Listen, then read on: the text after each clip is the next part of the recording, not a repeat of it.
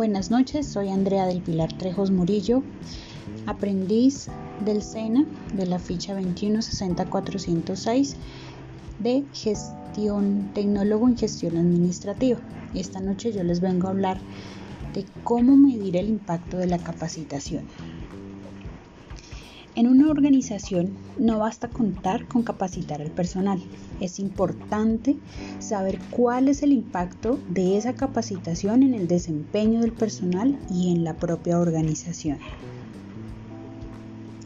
Existe en las organizaciones una tendencia a medir el impacto de los procesos clave de modo que ello permita a la alta dirección saber cómo se están haciendo las cosas y proponer soluciones en caso que alguno no marche bien.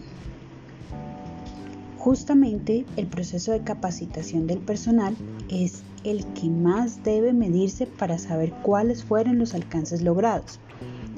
Muchos investigadores se han dedicado a buscar la mejor forma de medir el impacto de la capacitación. Uno de ellos Donald Kirkpatrick desarrolló un modelo que consta de cuatro etapas.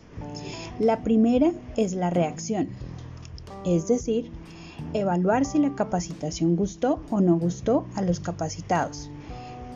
Kirkpatrick llama a este paso evaluación de servicio. Una segunda etapa es la evaluación del conocimiento adquirido, tomando exámenes a los capacitados.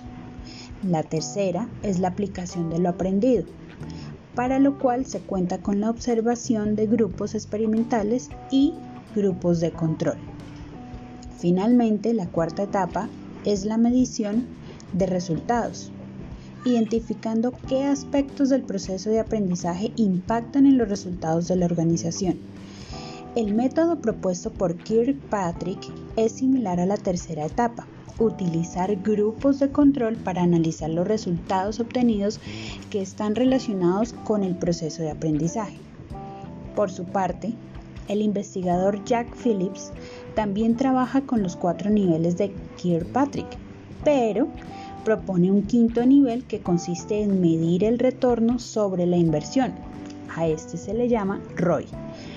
Su metodología parte de las cifras de la inversión en la capacitación, tras establecer los resultados, plantea fórmulas matemáticas para medir el impacto de esa inversión. Este proceso se emplea mucho en la actualidad. El rol de los jefes en las capacitaciones. Robert Briankerhoff parte de una preocupación.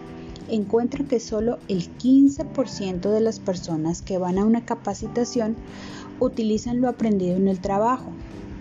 Es así como pone en evidencia la importancia del rol del jefe en este proceso de aprendizaje.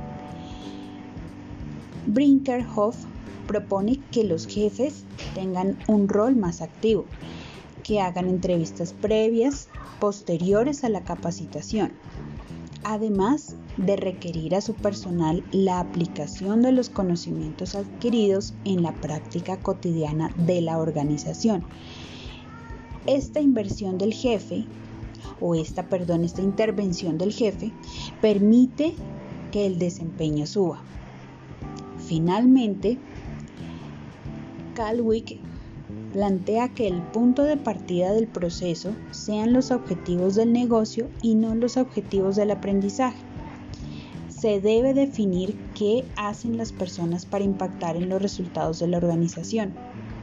En consecuencia, el proceso de capacitación cambia a un proceso de aprendizaje en función de los objetivos de la empresa y también aporta con la necesidad de calcular el tiempo que transcurre entre el momento en que las personas aprenden a hacer algo hasta que ese aprendizaje impacta en resultados.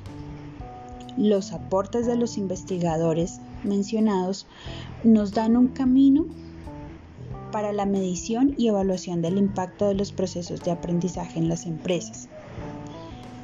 Mi fuente consultada fue el video de exposición Cómo medir y evaluar el impacto de la capacitación de Germán Antonio París, publicado por el canal en YouTube. Gracias.